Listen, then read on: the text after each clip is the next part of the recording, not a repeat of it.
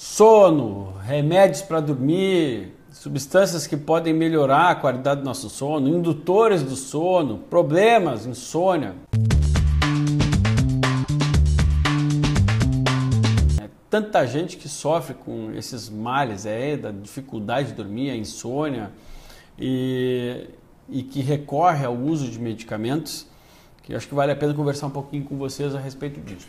Vamos sintetizar um pouquinho esse tema que é um tema muito longo. Eu já abordei eh, de forma mais, uh, mais abrangente no meu curso. Mas o sono é muito importante, é fundamental. A gente passa três, um terço da nossa vida dormindo, não por acaso. Né? Durante o sono, muitas coisas são resolvidas durante o nosso sono.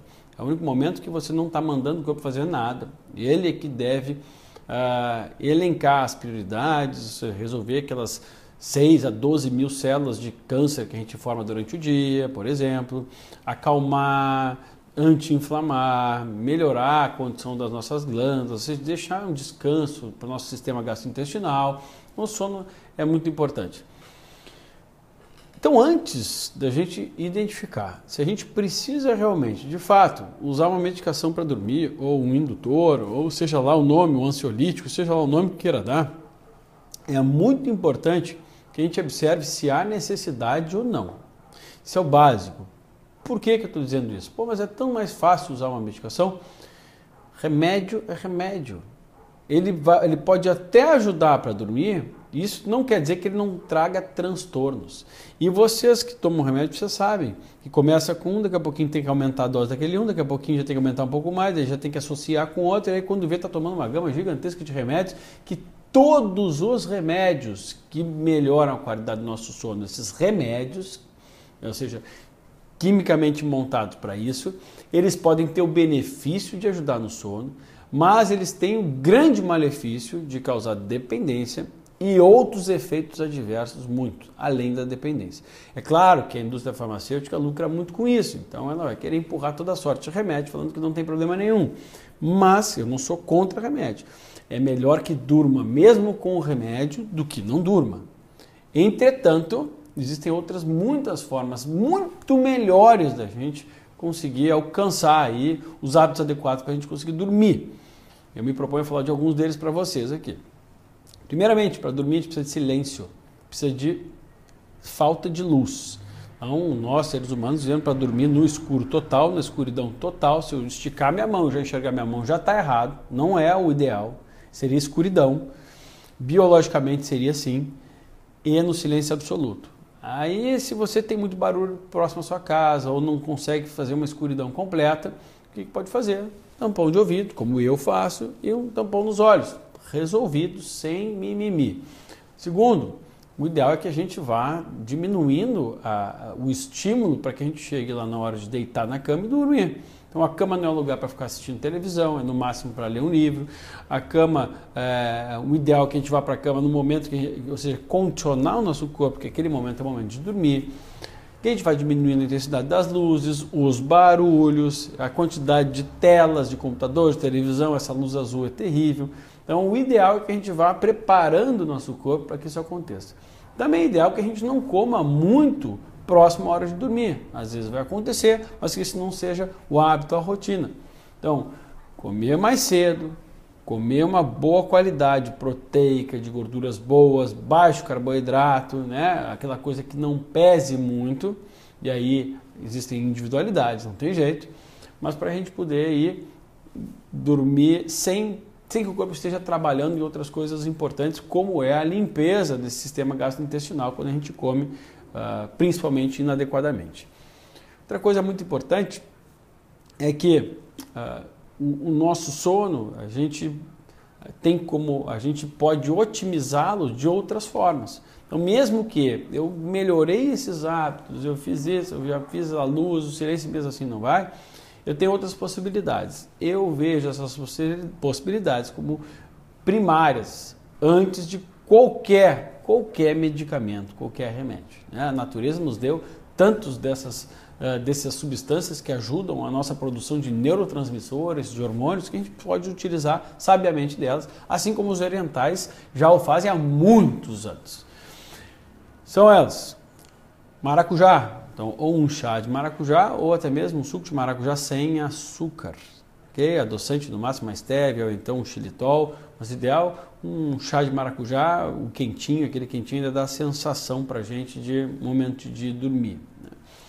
Outra coisa, chá de camomila, pode ajudar bastante também. Então, existem substâncias dentro do maracujá, dentro da camomila, no maracujá, por exemplo, é passiflora, esse maracujá, se eu não tiver um maracujá mesmo, eu posso pegar e manipular. Ou então existem locais de lojas mais naturebas, naturais, que já vendem essa passiflora.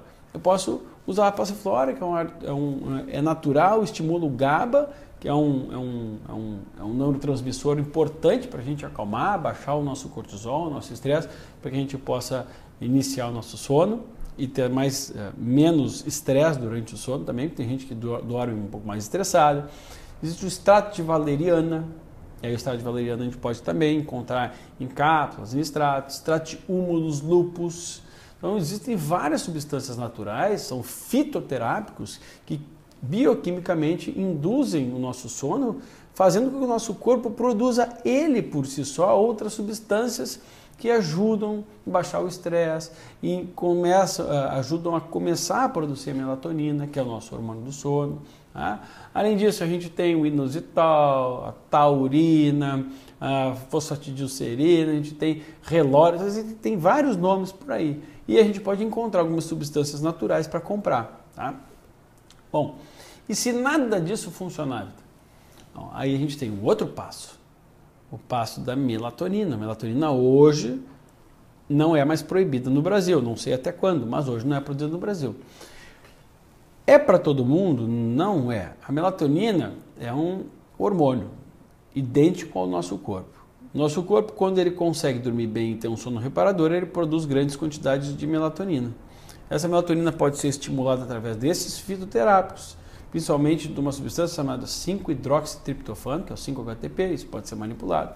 Tem dentro de alguns alimentos também uma quantidade né, um pouco mais baixa. E eu posso também ingerir diretamente a melatonina, não só fazer com que ela tenha um estímulo de sua produção, que às vezes não vai acontecer, porque tem pessoas depois de uma certa idade já não tem mais capacidade de produzir alguns hormônios, como a melatonina. E o apelido dela nos Estados Unidos, até pouco tempo atrás, era o hormônio da juventude, porque mais os jovens é que produziam.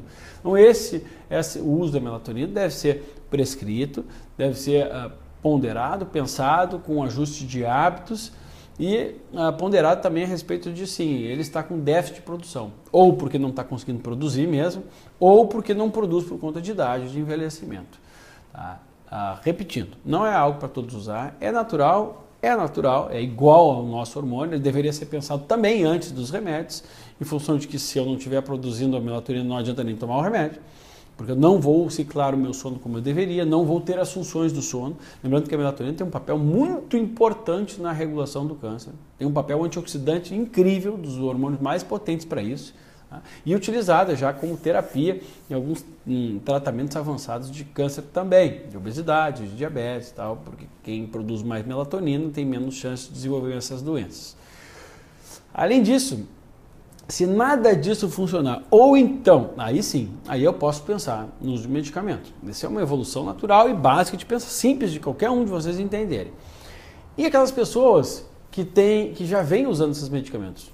Não tem problema nenhum a gente pode pensar em diminuir a quantidade desses medicamentos e inserir esses outros ativos mais naturais, fazendo a higiene do sono, melhorando a qualidade do sono e aí fazendo a, ajudando para o desmame, né? para diminuir um e aumentar as coisas naturais e fazer com que a pessoa durma.